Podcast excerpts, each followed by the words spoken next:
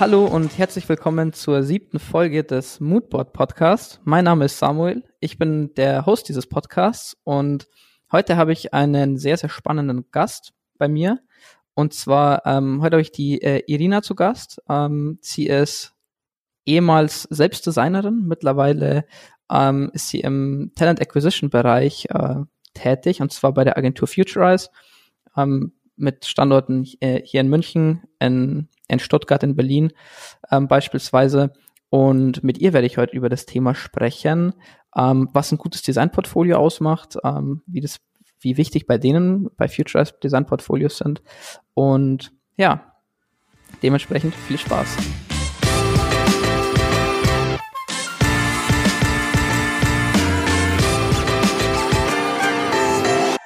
Hi Irina, freut mich sehr, dass du heute dabei bist, dass du dir die Zeit genommen hast. Hallo Samuel, danke für die Einladung. Ich freue mich auch. Ja, ich, ich glaube, es ist äh, momentan ein bisschen, ähm, bisschen schwierig, auch alles unter einen Hut zu bekommen. Ne? Ihr seid ja bei euch, glaube ich, noch im Homeoffice, soweit ich es soweit ich's verstanden habe. Genau, genau. Alle haben noch äh, die Empfehlung, dass sie zu Hause arbeiten sollen. Allerdings hat, äh, hat auch jeder die Freiheit, ins Büro zu kommen. Ähm, jetzt haben wir sogar eine App gelauncht für alle Mitarbeiter, wo ähm, man sich eintragen kann, ob man ins Office gehen will, damit diese ja, die Anzahl der Mitarbeiter nicht so groß wird, damit die Abstände gehalten werden können. Und äh, Futurize hat sogar die, äh, den Code freigeschaltet für andere Firmen, weil sie eine App auch schalten möchten für ihre, ihre Offices. Aber es ist noch ganz in der Anfangsphase. Also das. Ähm Aber gute Idee. Also ähm, hatte ich tatsächlich äh, noch noch nirgends mitbekommen, dass das irgendwie jemand macht, aber ähm, macht eigentlich auch schon Sinn. Also wir sind ja wir sind ja nicht so riesengroß, also auch bei uns im Büro, wir sind Gott sei Dank auch über zwei Etagen. Mhm. Das heißt, es verteilt sich relativ gut. Ähm, aber wir sind natürlich auch äh, da relativ vorsichtig unterwegs, sind aber Gott sei Dank jetzt auch langsam wieder im Büro. Und ich muss sagen, es macht äh, einfach mehr Spaß. Also, ja, das glaube ich. Wir sind in einem ganz anderen, in einem ganz anderen Modus. Ähm, genau, äh, vielleicht kurz für die für die Zuhörer. Ähm, ich meine, wir haben ja schon äh, vorher relativ viel Kontakt gehabt, ähm, auch abseits des Podcasts jetzt. Und äh, deswegen, ich weiß, ich kenne ich kenn deinen Background, was du so gemacht hast, aber hol doch mal ein bisschen die ähm, Zuschauer oder beziehungsweise Zuhörer in dem Fall ab, ähm, was so dein Background ist ähm, und wie du zu ähm, Futurize eigentlich gekommen bist, um, um dann äh, im Talent Acquisition Bereich zu gehen. Mhm. Ja, also meine Geschichte ist ein bisschen kompliziert, glaube ich. Ähm, ich komme ursprünglich aus Bulgarien. Ich bin in, in Sofia geboren worden, habe aber als Kind in Frankreich, Belgien, dann Holland später gelebt, ähm, bin erst seit 2003 in Deutschland und habe tatsächlich Kommunikationsdesign in Darmstadt studiert. Bin also Diplomdesignerin und habe fast zehn Jahre für hauptsächlich große Agenturen und Unternehmen als äh, Art Director gearbeitet aber immer in der Werbebranche, auch äh, als Freelancerin teilweise, als Festangestellte, äh, voll Teilzeit, habe alles irgendwie ausprobiert und habe aber irgendwann beschlossen, die Werbewelt zu verlassen. Ähm, ich habe irgendwie, ich wollte mehr mit Menschen zusammenarbeiten und auch mein, meine Erfahrungen in der Arbeitswelt irgendwie weitergeben und ähm, habe die Chance bekommen, in einer ganz kleinen, feinen äh, Personalberatungsagentur äh, zu arbeiten als Personalberaterin. Und dort war mein Ziel quasi, ähm, Designern den Traumjob zu vermitteln, was mir super viel Spaß gemacht hat. Viele, ich habe viele Portfolios durchgeforstet, äh, Interviews geführt, äh, Projekte kennengelernt. Also es war eine super Zeit. Und dadurch habe ich auch Futurize kennengelernt und dachte, dass es eigentlich klingt wie eine wirklich wie ein super, eine super Firma von den Themen her hat es mich super interessiert, also das ganze Artificial Intelligence, Machine Learning, Tech, Innovationen ähm, und wollte auch eigentlich lieber so ganze Teams aufbauen oder für die Firma selbst äh, Talente suchen und äh, rauspicken äh, aus der Masse. Und ich bin sehr froh, dass es geklappt hat und jetzt, dass ich äh, Teil dieses super Teams bin. Äh, ich weiß nicht, ob, ob äh, die Zuschauer Futurize kennen. Ich glaube, leider ist, es, ist die Firma noch nicht ganz bekannt in Deutschland. Ich wollte gerade nachfragen, genau. Ähm, du, du hast gesagt, also ich kenne natürlich, ich kenne euch natürlich, aber ich glaube, es wäre ein bisschen Kontext, das glaube ich, glaube ich, nie verkehrt. Ja, also Futurize ist ähm, eine finnische Firma, also head, der Headquarter ist in Helsinki. Ähm, hat ursprünglich angefangen als klassische Tech- und Softwarefirma in 2000, äh, im Jahr 2000. Mittlerweile sind es um die 650 Mitarbeiter in sieben Büros verteilt in, in Nordeuropa und auch in Deutschland. Und Deutschland ist eigentlich das zweitstärkste Standbein von Futurize. In Finnland extrem bekannt, äh, in Deutschland leider noch nicht so bekannt, aber es, ich glaube, das kommt noch. Ähm, also super, ja, multidisziplinäres Team von Designern, Entwicklern, Business Advisern, über 44 Nationalitäten. Ähm, die, ja, die Firma arbeitet hauptsächlich an innovative digitale Lösungen, äh, hilft Firmen dabei, den Schritt in die Digitalisierung zu wagen, ähm, arbeitet stark beratend zur Seite. Ähm, in Deutschland gibt es die Firma seit 2010 und das hat in Berlin gestartet. Und mittlerweile gibt es auch Büros in München und in Stuttgart, wie du das erwähnt hast. Ja, und Hauptziel ist es, wirklich nachhaltige Lösungen zu finden. Und ähm, was mich besonders, ähm, ja, besonders, was mir besonders gefallen hat bei Futurize ist hauptsächlich die Kultur. Also es herrscht eine Kultur von von viel Verständnis, Transparenz, Vertrauen, äh, super flache Hierarchien. Man legt sehr viel Wert drauf, dass die Leute happy sind, weil man ist überzeugt, dass Happy People ist gleich Happy Projects, Happy Clients. Ähm, es wird viel Wert auf Diversität gesetzt ähm, und der Mensch steht im, im Mittelpunkt, nicht nur äh, intern in der Firma, sondern auch was die Projekte betrifft. Man kümmert sich um die Kunden. Es ist eine sehr freundschaftliche und liebevolle Art und Weise, ähm, ja, in der Geschäftswelt unter in der Geschäftswelt unterwegs zu sein. Also es ist sehr, sehr, sehr menschlich. Und witzigerweise heißt auch Human Resources nicht Human Resources, sondern Human Care, weil man versucht wirklich die Menschen, ja, man kümmert sich umeinander.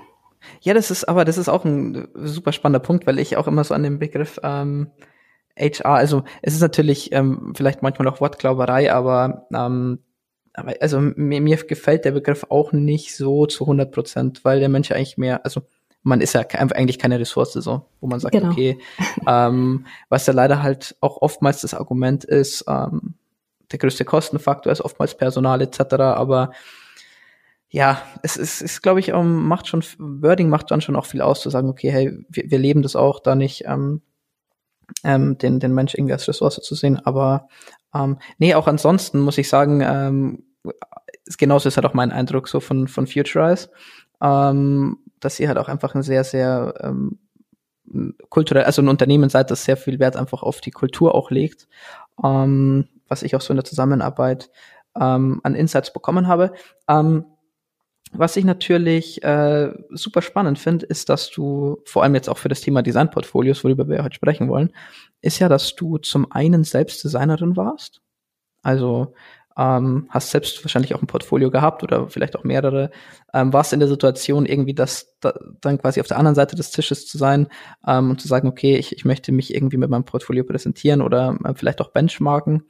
Ähm, und dann aber auch auf der anderen Seite zum einen als ähm, Personalberaterin, genauso wie es ich ja jetzt eigentlich bin, ähm, tätig zu sein und auch einfach super viele Portfolios zu sehen ähm, und ähm, da auch super ein super großes Spektrum auch einfach mal ähm, gesehen zu haben. Und jetzt aber als ähm, fest quasi im, im Talent Acquisition Bereich bei Futurist zu sein, bei einer Agentur und quasi dann genau auf, auf, auf der anderen Seite zu sitzen und zu sagen, okay, wer passt eigentlich perfekt zu uns und worauf achten wir? Ähm, irgendwie auch bei einem Portfolio. Und ähm, dementsprechend, glaube ich, äh, haben wir da den, den richtigen Experten oder habe ich die richtige Expertin mir gegenüber sitzen, gerade ähm, virtuell. Ähm, und ich würde, also mich würde mal interessieren, so als Einstiegsfrage, ich meine, das ist jetzt eine super allgemeine Frage, aber ähm, wenn ihr Designer einstellt, was ja relativ häufig vorkommt, ich meine, ihr seid im, im Design tätig, ähm, wie wichtig oder welchen Stellenwert hat bei euch überhaupt ein Portfolio? Ist es ein Muss? Ist das ein Pluspunkt? Ähm, wie, wie kann man das bei euch einordnen, wenn man als Designer ein Portfolio? Ja, also bei, bei Futurize ist es ein bisschen ein spezieller Fall, weil bei uns arbeiten hauptsächlich UX-Designer und Service-Designer, Business-Designer, weniger reine Visual-Designer. Nichtsdestotrotz ist es wirklich sehr wichtig, ein Portfolio zu haben, auch bei diesen Disziplinen. Also ohne Portfolio ist es richtig schwer zu beurteilen, ob jemand äh, wirklich die Expertise mitbringt, die wir brauchen. Ähm, es kann in ganz seltenen Fällen sein, tatsächlich, dass ein Lebenslauf reicht, aber das kommt auch nur bei Firmen, wo wir wissen, aha, wenn derjenige mehrere Jahre in dieser und dieser Firma gearbeitet hat, dann kann er nicht schlecht sein. Dann könnte man denen auch äh, eine Chance geben, ein, ein Gespräch zu führen, auch ohne Portfolio. Dann hat man noch das Problem mit äh, NDAs, also ganz viele Kandidaten von uns arbeiten auch für Automotive-Firmen oder irgendwie Pharma, wo man wirklich nichts, gar nichts zeigen darf. Da hat man auch vollstes Verständnis. Allerdings ist es richtig schwer wieder zu sagen, ja, ist der gut oder nicht. Und da hilft es manchmal auch ganz einfach private Projekte reinzutun. Das ist auch vollkommen ausreichend, solange man sieht, was der, was der Designer kann.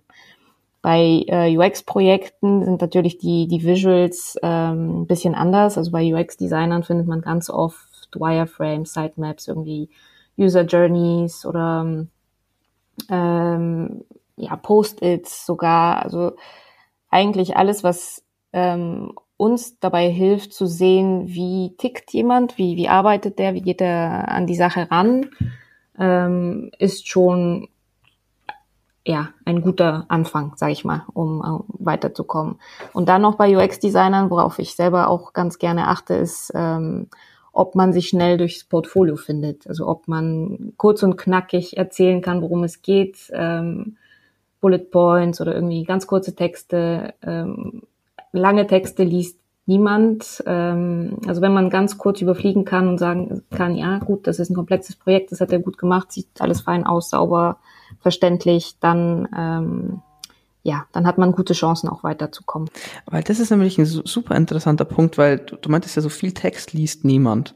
Aber die Situation, die ich halt auch, ähm, der ich halt ziemlich oft auch begegne, ist, dass halt ähm, Leute sagen, äh, ja, wie du schon gesagt hast, wir haben beispielsweise kein Portfolio also entweder, dass die Leute jetzt sagen, hey, ich, ich kann kein Portfolio machen, es sind super viele NDA-Sachen, die ich gemacht habe und ich bin jetzt auch nicht so im, im visuellen irgendwie tätig, ich bin eher vielleicht im, im ähm, konzeptionellen oder vielleicht sogar im strategischen Bereich tätig, ähm, wo man auch äh, einfach, wo auch ein, ein Bild zum Beispiel nicht so, so aussagekräftig ist und ähm, wo, wo ich dann aber auch immer sehr gerne sage, hey, pack doch einfach eine kurze Projektbeschreibung mit rein.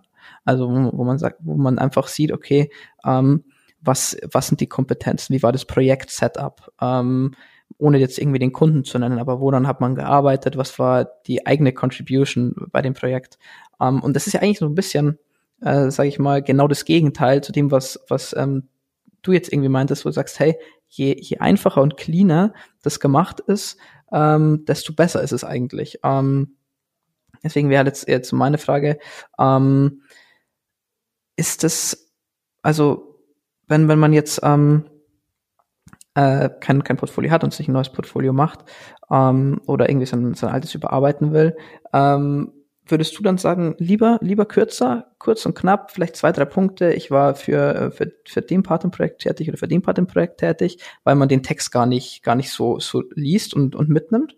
Ja, also ich glaube, kürzer ist immer besser. Es, es liegt einfach daran, dass ähm, die Portfolios nicht nur die, ähm, die Leute aus dem Talent Acquisition Management angucken, sondern die werden auch weitergereicht und die, die meisten Leute aus den Teams haben einfach keine Zeit, sich lange damit zu befassen, leider. Also ich würde mir was durchlesen, weil das einfach mein Job ist, würde wahrscheinlich auch eine Empfehlung schreiben oder sagen, hey, schau dir das mal an.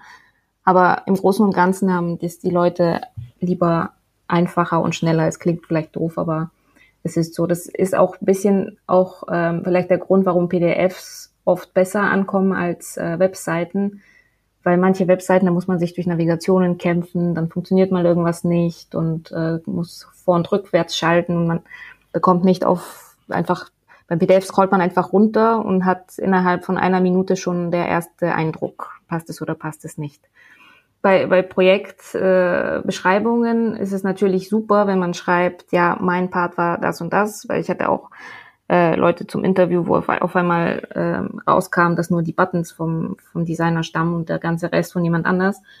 Ähm, also es ist, das ist wichtig zu sagen, wahrscheinlich, also am besten einfach Aufgabe kurz erklären, äh, Lösungen und welche äh, Aufgaben man dabei hatte. So. Und unterstützt mit visuellen Beispielen. Das ist eigentlich am einfachsten und schnellsten.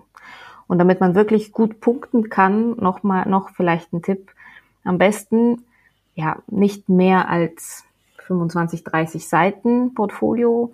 Äh, immer mit einem super Beispiel anfangen, in der Mitte so vielleicht die mittelmäßigen Sachen einpacken, wenn man sie zeigen will, und ganz zum Schluss wieder was Bombastisches, damit man wirklich einen guten Eindruck erweckt.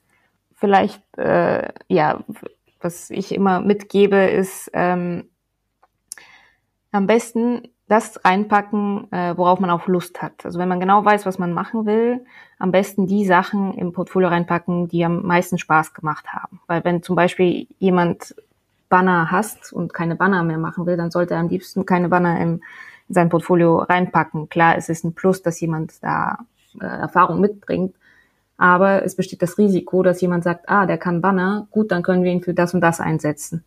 Also es ist ähm, am besten den Fokus drauf legen auf das, was man am liebsten macht und am besten macht. Ähm, ja, und alles andere sparen. Große Namen, jetzt große Firmennamen sind nicht so wichtig wie gute Beispiele, äh, gute visuelle und konzeptionelle Beispiele. Das sind so, also du, du sprichst so, so viele Punkte an, die äh, super spannend sind. Ähm, ich weiß gar nicht, wo ich, wo ich anfangen soll.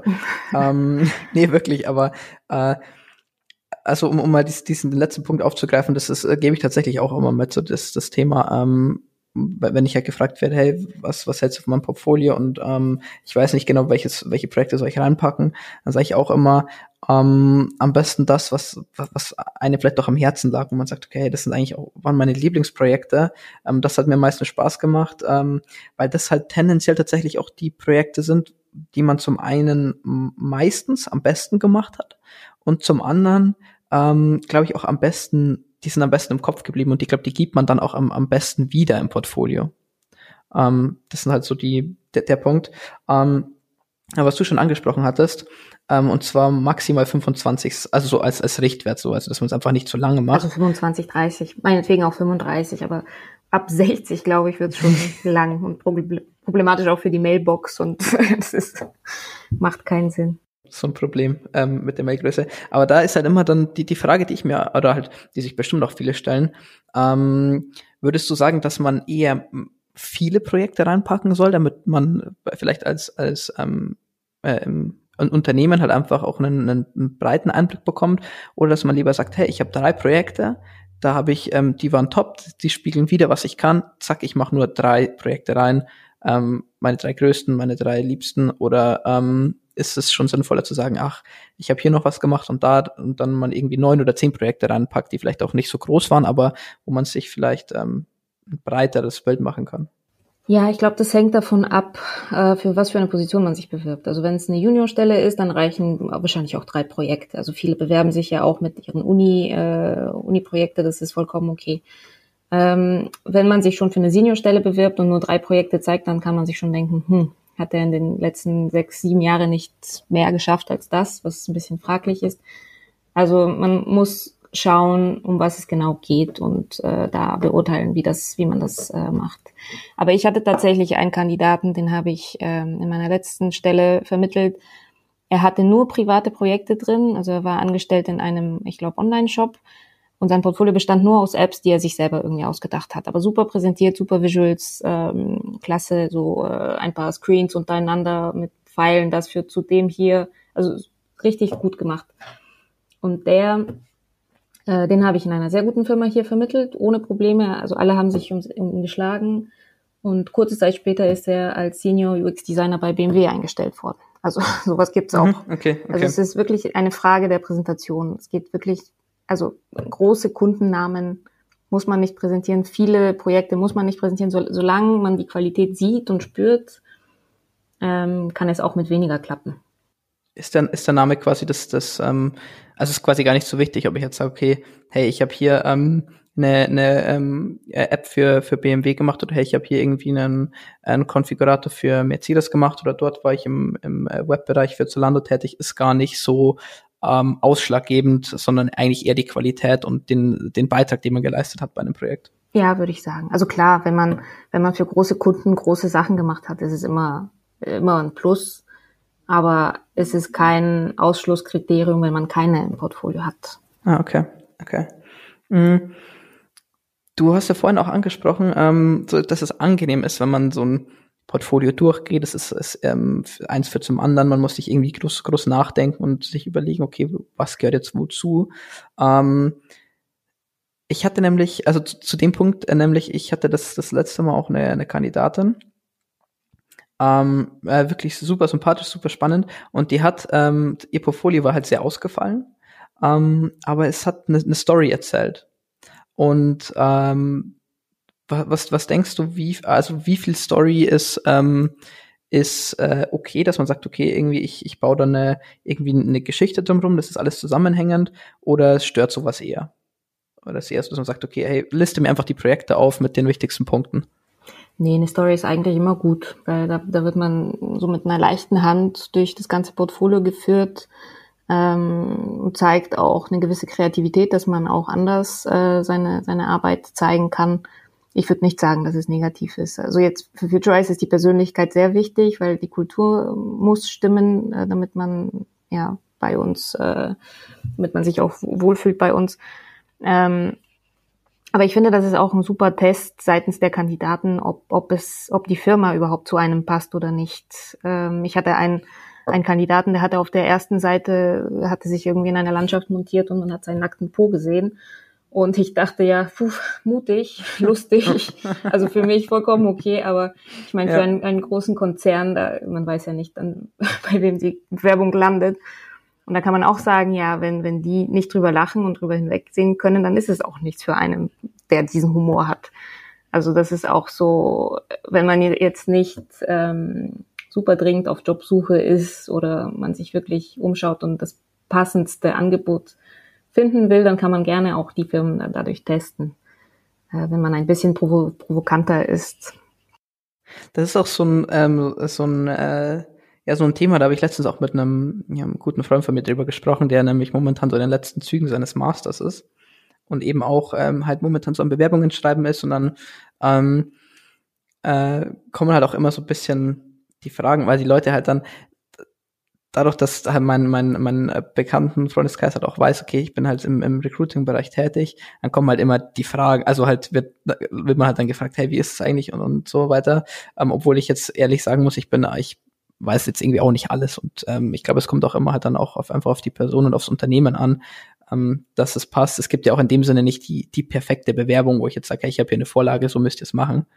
Aber ähm, die Diskussion dreht sich dann auch immer um den Punkt, hey, wie viel Persönlichkeit ist ähm, okay für ein, ähm, für, ein, für ein Portfolio oder für ein CV? Und ich, ja, ich glaube in der letzten Zeit oder halt jetzt, ähm, dass es auch im, einfach immer mehr dazu geht zu sagen, hey, ähm, das Ganze halt einfach per persönlich halten und nicht irgendwie so dieses, nicht immer dieses ganz klassische, sehr geehrte Damen und Herren, hiermit zeige ich Ihnen A, B, C, D, sondern ich glaube ein bisschen Persönlichkeit, ähm, entweder es catcht oder es catcht halt nicht, aber dann weiß man, glaube ich, auch, wo der, ähm, wo der, ähm, wo man halt auch hinpasst. Ja, aber ich ähm, glaube, es in den meisten Fällen catcht es. Also es, äh, ich kann mir nicht vorstellen, dass jemand eine klassische Bewerbung mit viel Blabla äh, besser annimmt, als äh, was äh, eher persönlich gehalten wird.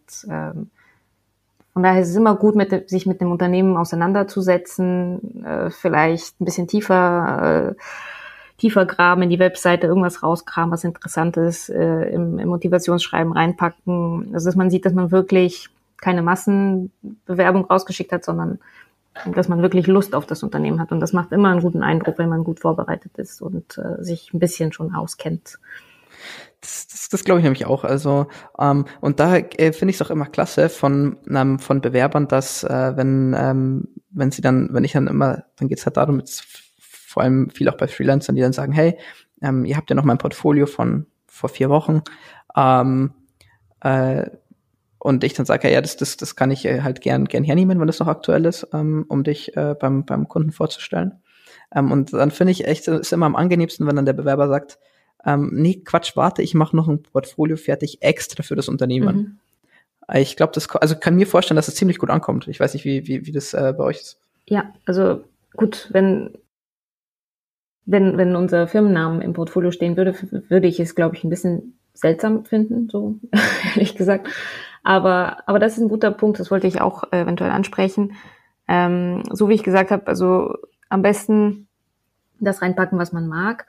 Aber außerdem ist es sehr gut, wenn man das Portfolio auch dem anpasst, äh, auf die Stelle anpasst. Das heißt, wenn es ein UX-Job ist und man hat so eigentlich so einen gemischten Background, wie ich denn früher hatte, Arts Director, also hatte ich eigentlich von, von allem, was so digital ist, ein bisschen was. Aber wenn es ein UX-Job ist, am besten UX-Jobs reinpacken und alles andere Print-Sachen und so weiter raushauen. Ähm, wenn es ein Printjob ist, nur Printjobs. Branding, nur Branding. Also dass man wirklich äh, sagt, dass derjenige spezialisiert in dem Gebiet ist.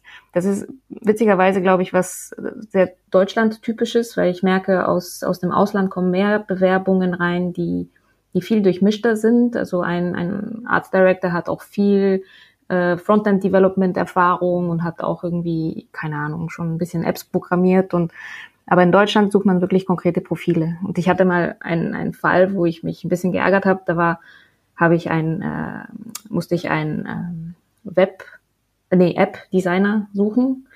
Und ich habe ähm, einen geschickt, der eigentlich nur Webseiten gemacht hat. Aber responsive Webseiten, also wirklich auf allen Geräten und so weiter. Und dann kam die Aussage zurück, ja, der ist mir zu weblastig. Da dachte ich, ja, Mai, ob es jetzt ein, eine Webseite ist, die responsive ist oder konkret eine App, ist es eigentlich wurscht. Ein Designer kann, kann es machen. Aber es gibt so Leute, die sehr, sehr eng, alles sehr eng sehen.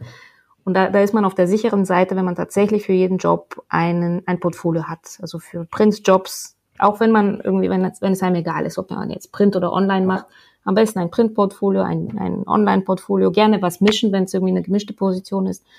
Aber genau, alles, alles der Stelle anpassen, die man anstrebt. Das ist genau, also ich, ich glaube, das ist wirklich kein Einzelfall und ich weiß nicht, ob das so ein, so ein ähm, typisch Deutschland-Thema, will ich, will ich jetzt schon fast sagen, ist, weil ich glaube, ähm, dass wir hier sehr, sehr gerne Sa Sachen sehr konkret einordnen und, und sehr konkret regeln. Und ähm, deswegen, ich, ich kann ich, kann ich super, kann ich mich super mit identifizieren mit der Situation, wo es dann heißt, ähm, und der hat das Projekt, also super viel erfahren und dann heißt, ah nee, aber der hat nur ein App-Projekt und ähm, der muss mindestens zwei App-Projekte gemacht haben, damit wir so, das wird dann immer in so harten Fakten festgemacht, wo ich mir so denke, ihr habt, ihr habt hier ein traumhaftes Profil von einem traumhaften Designer, der hat super Bock bei euch anzufangen. Äh, wieso wollt ihr nicht einfach mal mit ihm sprechen? Und genau. wenn es im Zweifelsfall nicht passt, dann kann man, also das ist immer super, ähm, super ärgerlich auch für beide Seiten, aber ähm, ja, wie du schon gesagt hast, man kann halt, könnte dann in dem Fall natürlich mit einem mit einem noch mehr angepassten Portfolio ähm, das Ganze vielleicht damit wieder ein bisschen ähm, wettmachen oder halt ins, ins rechte ins rechte Licht rücken. So, das wollte ich sagen. Ähm, äh, wie ist es eigentlich mit mit äh, so persönlichen Themen im Portfolio? Also wir hatten ja schon mal kurz über dieses ähm, über diese Thematik Story gesprochen, dass man, dass es eigentlich schon ganz angenehm ist, wenn man wenn es einfach äh, leicht zu lesen ist und nicht man nicht nur so Projekte hat. Ich vergleiche das immer mit so einem, ähm, weiß ich nicht, es gibt ja wirklich nur theoretische Sachbücher und dann gibt es so Bücher, die einfach so auch einfach was erzählen und gleichzeitig irgendwie Wissen vermitteln. Das finde ich bei Portfolios ähnlich angenehm. Ähm, aber wie, wie ist es mit, ähm, mit wirklich persönlichen Themen, mit äh, Soft Skills etc.? Weil natürlich im Portfolio, man, man spricht über das habe ich dort gemacht und das habe ich dort gemacht, das war mein Input. Ähm, habt ihr oft Portfolios, ähm, wo auch der, der ähm, Designer auch irgendwo seine, sag ich mal, vielleicht persönliche Herausforderungen im Projekt mit, mit reinpackt, wo er sagt, okay, hier an der Stelle ähm, gab es das und das Problem vielleicht und ähm, das war eine Herausforderung, weil, aber ich habe es gelöst auf die und die Art? Mhm. Ja, das ist auf jeden Fall super. Ähm, also ich finde es auch ähm, sehr äh, lobenswert, wenn mal auch was äh, Negativeres geschrieben wird, wenn irgendwas nicht ganz gut geklappt hat oder dass man daraus äh, ein Learning gezogen hat. Das ist, äh, das spricht auch für den Kandidaten auf jeden Fall. Aber wenn du so persönliche, ähm, persönlichen Input sagst, Soft Skills, ja, das ist alles, äh, es kann alles eigentlich Vorteile mitbringen. Äh, zumindest sehe ich das. Ich weiß nicht, wie das, ob, ob das wirklich jede Firma so sieht, aber ich denke, jede, jede Erfahrung kann eigentlich nur äh, einen positiven Impact haben. Also meinetwegen, wenn man irgendwie Snowboard fährt oder äh, in der Malerei tätig ist oder sowas, es, es kommt vielleicht ein Projekt, wo man das auch äh, einsetzen kann oder man ist noch motivierter dabei. Äh, es gibt ja Agenturen, die sich nur auf Sportthemen spezialisiert haben. Die nehmen nur, nur sportbegeisterte Kandidaten auf und wenn da irgendwie im CV, CV nicht drinsteht, dass man gerne surft oder so, dann ist es schon ein Negativpunkt. Also es schadet nicht. Man sollte es natürlich nicht überfüllen, irgendwie eine ganze Seite voll mit irgendwelchen Hobbys oder so. Ja, ja, ja. Aber man, man bekommt auch ganz gut, finde ich, ein, ein, ein, so ein Feeling, äh, was für ein Mensch dahinter steht. Also es ist ja unterschiedlich, wenn jemand äh, Fußball und Motorräder mag und dann jemand anders, der ja Surfen und äh, äh, Snowboarden mag. Also man, man bekommt sofort irgendwie einen Eindruck, wer oder was äh, steht dahinter. Ja, das ist auch, das ist auch so eine Sache. Ähm, da hatte ich nämlich ähm, vor, ich weiß gar nicht mehr in welcher Folge, das war vor einigen Folgen auch ähm, einen, einen Freelancer tatsächlich zu Gast. Und da ging es ums Thema Personal Branding. Und ähm, ich glaube, das ist auch schlägt so in die in eine ähnliche Kerbe, wo man einfach sagt, hey, ähm, ein Bewerber bleibt doch einfach mehr in Erinnerung. Und ich meine, im Endeffekt ist auch dieser ganze Einstellungsprozess sehr viel ähm, zum einen halt Cultural Fit, aber das spielt auch einfach eine sehr große persönliche ähm, Komponente mit rein. Ich denke, das kann man nie so komplett äh, objektiv betrachten, ähm, auch wenn man sich, sich da bemüht. Und ich glaube, wenn man da einfach so selbst, ein, halt, wenn man das schafft, im Portfolio eine zusammenhängende Story ähm, zu erzählen und ein bisschen ein Bild davon zu vermitteln, äh, wie man ist, wie man designt, wie man arbeitet, ähm, welche Skills man mitbringt. Ich glaube, das ist ähm, so das Erstrebenswerteste, sagen wir mal so. Ähm, deswegen, äh, ja, hört euch da gern nochmal die Personal Branding Folge an. An der Stelle Werbung für, für den eigenen Podcast. Ähm, nee, aber äh, eine Sache, die ich auch noch sehr spannend fände, ähm, auch einfach aus dem Grund, dass du halt auf, aus, aus der Unternehmenssicht jetzt vielleicht doch ein bisschen drauf blickst. Ähm, was, was darf deiner Meinung nach in so einem Portfolio auf gar keinen Fall fehlen? Und was ist aus deiner Erfahrung nach super oft in Portfolios, wo du aber sagst, wieso, wieso packt das jeder rein? Das braucht man doch gar nicht. Oder das ist doch gar nicht so interessant. So, No-Go würde ich jetzt von meiner Sicht aus äh, nicht sehen. Also wenn es, es gibt, es gibt Portfolios, die wirklich leider sehr, sehr schlecht sind. Da, da fragt man sich an jeder Stelle so, uff, würde ich das tatsächlich zeigen? Aber das sind wirklich seltene Fälle, wo, äh, ja, das, ja, ich glaube, das kommt, kommt, kommt nicht so oft vor. Nee. Ja, was rein sollte, ist auf jeden Fall das Lieblingsprojekt, egal ob es ein privates Projekt war oder in einer Firma. Ähm, ja, wenn, wenn, wenn man Awards hatte, auch auf jeden Fall reinpacken, auch wenn man die nicht, äh, wenn man die Projekte vielleicht nicht so gerne gemacht hat, aber das spricht äh, für einen. Ähm, ja, also vielleicht bin ich ja auch so, ich bin kein Typ, der, der sehr, also ganz klaren Strich zieht und sagt, das geht gar nicht. Ja. Also ich bin Ja, eher jemand, der eine Chance gibt und sich alles ganz genau anguckt. Ähm, von daher bin ich vielleicht die falsche, die äh, Ach du, ähm, ich, also, weil, weil ich, ich, äh, woran ich halt immer denke, oder was ich halt s- echt auch sehr oft sehe, was ich mir aber denke, wie, wieso macht, wieso macht das jeder? Und zwar, das ist, wenn, ähm, geht halt auch eher um, um die, um die äußere Form, wo wir auch vorhin schon mal kurz drüber gesprochen haben. Aber wenn, ähm, das einfach ganz wirr links und rechts ein Bild und dann hier wieder Text und hier und ey, nichts ist irgendwie bündig und passt zusammen. Und es ist ja, es ist ja gar nicht so viel Arbeit. Aber allein das, ähm, da, man muss jetzt nicht irgendwie äh, super sein, sein InDesign irgendwie ähm, aufmachen und dann ein Pixel Perfect Portfolio ähm, basteln, aber ähm, ich weiß nicht, vor allem bei, bei super vielen Leuten, die halt ähm, äh, sehr viel halt auch über Empfehlungen und so bisher gemacht haben, die halt einfach auch noch nicht den Need hatten, irgendwie ein Portfolio zu haben, gibt's ja auch oft, ähm, die packen einfach, schmeißen einfach alles in eine Word. Links und rechts und, und äh, ohne, ohne Form und Ding. Und das finde ich halt leider ein bisschen schwierig, weil das, da könnte man mit so wenig Aufwand noch so super viel aus dem Portfolio rausholen. Ähm, Das stimmt, ja. Ja, ja, mir fällt auch äh, ein No-Go ein, jetzt wo du sagst, äh, wenn man so einen Google Drive-Link schickt mit äh, 20 unterschiedliche PDFs, JPEGs, mal hier, hier ein Bild, da ein Bild, das, das geht wirklich nicht. Ähm, ja, man hat einfach keine Zeit, sich da durchzuklicken und es kostet nicht so viel, äh, was in ein in, im InDesign zusammenzulegen.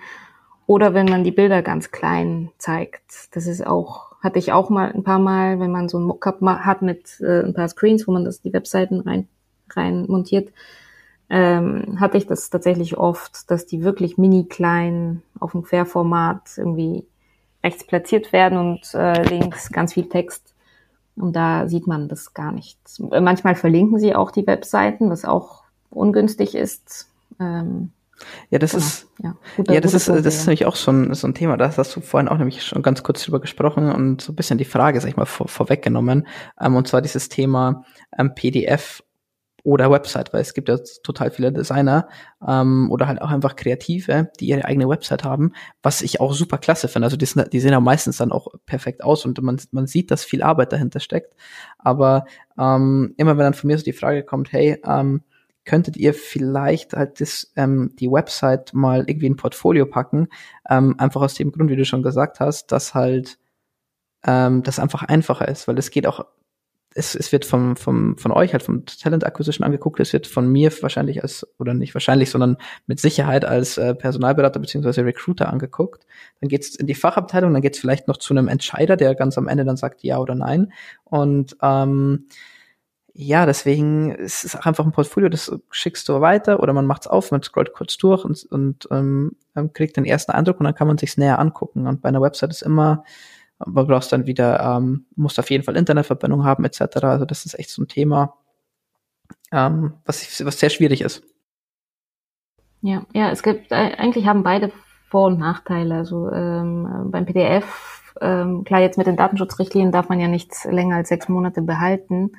Aber früher, glaube ich, war das der Fall, wenn man ein PDF hatte, das vor zwei Jahren äh, geschickt wurde, ähm, war das nicht mehr aktuell. Und dann klickt man auf die Website und dann hat man bessere Chancen, irgendwas Aktuelles zu sehen.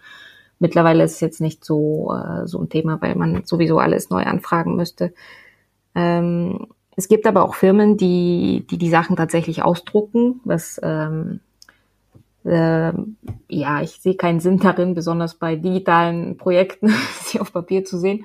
Aber bei grö größeren Firmen ist es tatsächlich so. Also ähm, deshalb ist wieder ein PDF ein bisschen praktischer. Dabei sollte man achten, dass vielleicht nicht alles ähm, weiß auf schwarz ist oder irgendwie hellgrau auf dunkelgrau, damit man, weil ja, ist ein bisschen schwierig zu lesen aufs Papier. Aber äh, die meisten Firmen schauen sich trotzdem hoffe ich, auf dem Bildschirm an. Ja, es ist ähm, dann, dann auch immer so ein Thema mit, ähm, mit, wie du schon gesagt hast, auch mit der, mit der Größe von so Dateien.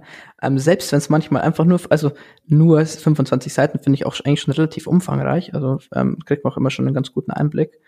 Ähm, aber wenn dann so, so super hochauflösende Bilder drin sind und super hochauflösende Designs, was ja, was ich halt super klasse finde, weil natürlich als Designer hast du natürlich auch irgendwie einen Anspruch an deine Arbeit. Aber wenn ich halt ein Portfolio habe, das irgendwie dann, ähm, weiß ich nicht, teilweise bis zu 100 MB hat oder so, ähm, das bekomme ich halt, das bekomme ich nicht geschickt. Also das, das nimmt mir kein Mailprogramm und dann ähm, deswegen, äh, da bin ich echt immer ganz froh, wenn man sich so, so ich glaube, unter der 30 MB Grenze bewegt, dann sind halt die Bilder nicht nicht in äh, in äh, Ultra äh, Auflösung, aber es ist einfach einfacher zu handhaben und das muss man glaube ich auch einfach sehen, dass man ähm, Portfolio ist auf der einen Seite natürlich das Portfolio selbst, aber auf der anderen Seite natürlich auch ähm, der Umgang damit. Also wie einfach macht man es den Leuten, das, das anzugucken, das aufzumachen, durchs Portfolio durchzuschauen. Ähm, und es ist nicht all about ähm, the content so. Es geht nicht nur darum, was was da genau, ist, sondern ja. auch mhm. zumindest jetzt aus meiner Perspektive. Ich weiß nicht, wie das ähm, wie wie es jetzt wie es jetzt für dich ist.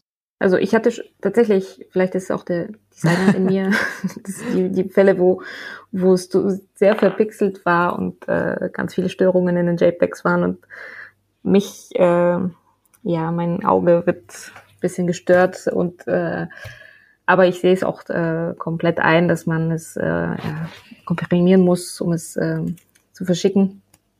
Ähm, von daher bin ich ja voll deiner Meinung. Also eigentlich muss man gucken, dass, dass die Datengröße nicht zu, äh, zu sehr ins Extreme fällt, dass, dass man es auch per E-Mail verschicken kann. Und viele, viele Bewerbungsformulare haben ja auch eine gewisse genau. Begrenzung.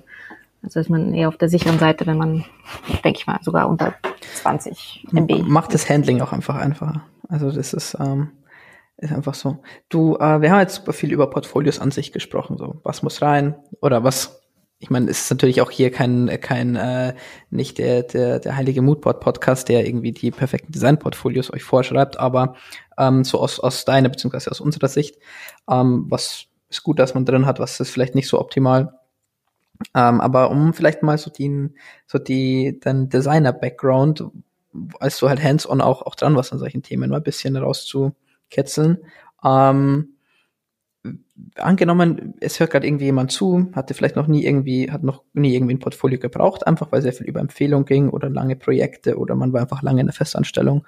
Ähm, wie war das bei dir? Wo hast du angefangen, ähm, ein Portfolio zu machen oder wie hast du angefangen und wie würdest du es vielleicht äh, anderen Leuten empfehlen, die äh, irgendwie sagen, hey, ich will jetzt ein neues Portfolio machen oder ich will jetzt überhaupt mal mein, mein Portfolio angehen.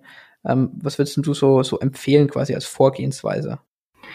Ja, ich würde mir auf jeden Fall ähm, andere Designer angucken. Ich glaube, Behance ist eine super Seite dafür, weil viele auch tatsächlich so One-Pager gestalten, wo man super sehen kann, äh, ja, wie man ein Projekt runterbrechen kann äh, mit guten Visuals.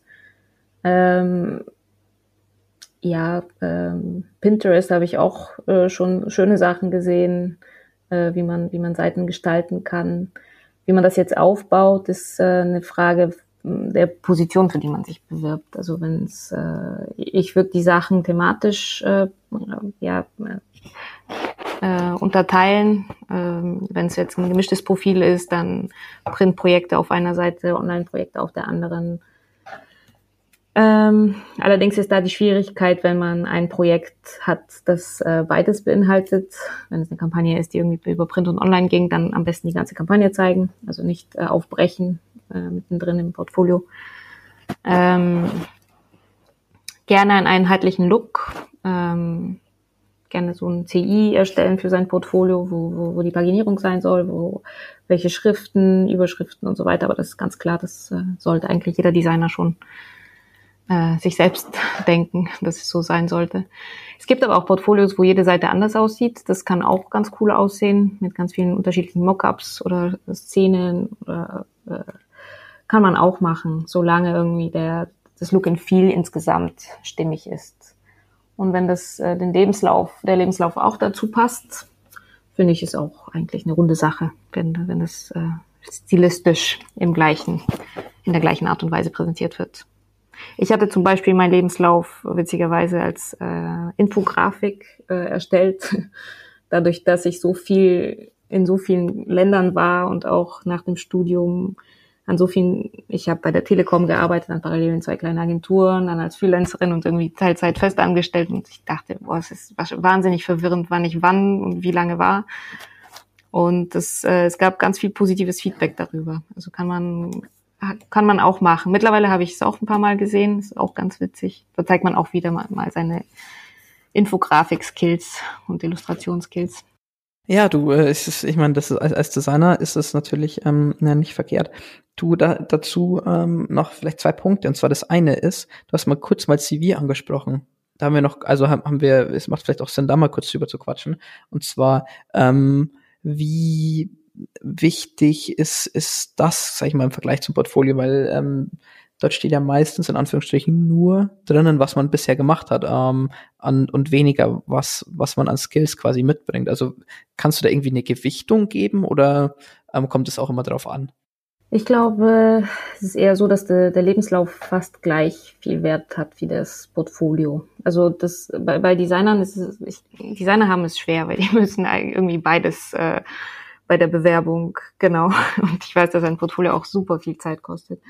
Aber der Lebenslauf ist auch recht wichtig, klar. Also für uns ist es wichtig zu sehen, wie lange jemand irgendwo geblieben ist. Das ist so ein Punkt. So, ich glaube, Lücken im Lebenslauf sind nicht so schlimm wie äh, wenn jemand äh, sechs äh, Jobs gewechselt hat und überall drei, vier Monate geblieben ist. Das ist schon mal so ein äh, Yellow Flag, wie man das nennt. Ähm, von daher ist, es, ist der Lebenslauf tatsächlich wichtig. Und gute Agenturen sind natürlich immer, immer ein Plus weiterhin.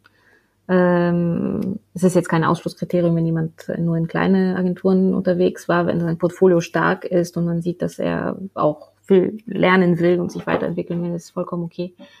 Aber gute Agenturen sind äh, quasi ein Anzeichen, dass er schon mehrmals äh, geprüft wurde, durch das Sieb gegangen ist und äh, ausgewählt wurde, wahrscheinlich von vielen Kandidaten, weil für gute Agenturen bewerben sich auch ganz viele Kandidaten.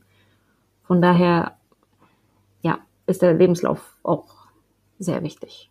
Wenn man, wenn man eine Lücke hat, kann man es gerne, also viele, ich merke es mittlerweile, machen das, äh, schreiben nur die, die Jahre äh, auf von 2002 bis 2003 und dann weiß man nicht, hm, waren es jetzt sechs Monate oder waren ah, okay, es äh, ja, ja. drei Monate, wie lange war das? Also ich würde sagen, das ist auch, auch noch ein wichtiger Punkt, dass man die Monate aufschreiben sollte. Sonst wird wahrscheinlich gerne nachgefragt, äh, wann war das genau. Ja, wenn man mal eine Weltreise gemacht hat oder irgendwie ein paar Monate auf Jobsuche war, ist es vollkommen normal und okay. Das, zumindest sehe ich das nicht als irgendwas Negatives, wenn man eine Lücke hat. Na, ja, es, es muss ja nicht immer alles äh, kerzengerade verlaufen. Also ähm, du, da, da kann ich ein Lied von singen. Ich ähm, habe mein, mein Studium beispielsweise nicht nicht fertig gemacht. Ähm, äh, ja, ich weiß nicht, ich, ich weiß nicht, ob das vielleicht früher ähm, so, so ein K.O.-Thema gewesen wäre. Ähm, aber das, das äh, glaube ich, ist, ähm, wenn man, wenn man vernünftig erklären kann, warum und jetzt nicht irgendwie sagt, äh, weiß ich nicht, ich bin ab, ich bin musste abtauchen ein halbes Jahr, äh, ist glaube ich, ist glaube ich äh, äh, halb so wild. Ähm, du hast gerade eben auch mal, mal kurz gesagt, ähm, äh, dass es äh, immer nicht verkehrt ist, wenn man schon mal irgendwie bei einer größeren Agentur war und ähm, vielleicht auch als Freelancer oder oder oder im, im Portf Portfolio, vor allem als Freelancer wahrscheinlich interessant. Ähm, angenommen, man steht jetzt vor der Entscheidung, man hat zwei Projekte irgendwie anstehen. Ähm, das eine ist vielleicht irgendeine namhafte Agentur oder eine Industriekunde, ähm, wo man sagt, hm, ist ein Name, ähm, ist aber vielleicht nicht so das, was ich zu 100 Prozent machen würde oder wo ich mich zu 100 Prozent wohlfühlen würde. Ähm, und dann hat man im Vergleich dazu jetzt blöd gesagt halt irgendwie eine, eine, ganz kleine Agentur, die vielleicht, die vielleicht nicht so bekannt ist, wo man aber sagt, hey, das ist, das ist genau das, was ich machen will. Würdest du dazu raten, zu sagen, ähm, es ist, äh, geh doch, wenn du die Zusage hast, nimm, nimm einen großen Kunden mal mit, weil dann weiß man, hey, ähm, wie schon gesagt hast, einfach auch wie so ein Qualitätsmerkmal ist, wo man sagt, hey, okay, der, der kann was. Ja, ich würde sagen, das hängt vom Freelancer ab, oder? Also ob derjenige irgendwie ähm, Karriere motiviert ist und äh, irgendwie groß rauskommen will oder ob jemand Freelancer geworden ist, um das zu tun, worauf er Lust hat. Ähm, je nachdem. Also ich kenne viele Freelancer, die tatsächlich als Freelancer angefangen haben, um wirklich von überall arbeiten zu können, äh, sich die Projekte aussuchen können. Und derjenige würde wahrscheinlich ohne zu fragen einfach das Projekt nehmen, was, was ihm mehr Spaß machen würde. Es gibt andere, äh, andererseits andere, die irgendwie bekannt werden möchten und gerne weiterhin für große Kunden und Konzerne arbeiten will. Und da würde ich auf jeden Fall raten, ja, nimm den großen Kunden mit ähm, senkt, ja, ist eine Charakter. Aber wird bei Frage. euch jetzt, hast du ja vorhin auch schon gesagt, jetzt nicht irgendwie übermäßig, ähm, übermäßig Gewichte, dass man sagt, ähm, hast, hast du ja vorhin schon gesagt, eigentlich geht's eher darum, hey, wie arbeitet der, was ist das für ein Typ, passt der dazu? Ähm, genau. Okay. Äh, ja, du hast ja gesagt, dass große ähm, Agenturen wichtig sind. Ich würde jetzt nicht sagen, dass nur die großen international, sondern gute. Es gibt ja auch kleine Agenturen, die wirklich super hochqualifiziert qualitative Arbeiten liefern. Und die kennt man einfach und weiß, ja, der hat wirklich super Projekte wahrscheinlich gemacht in den letzten Jahren.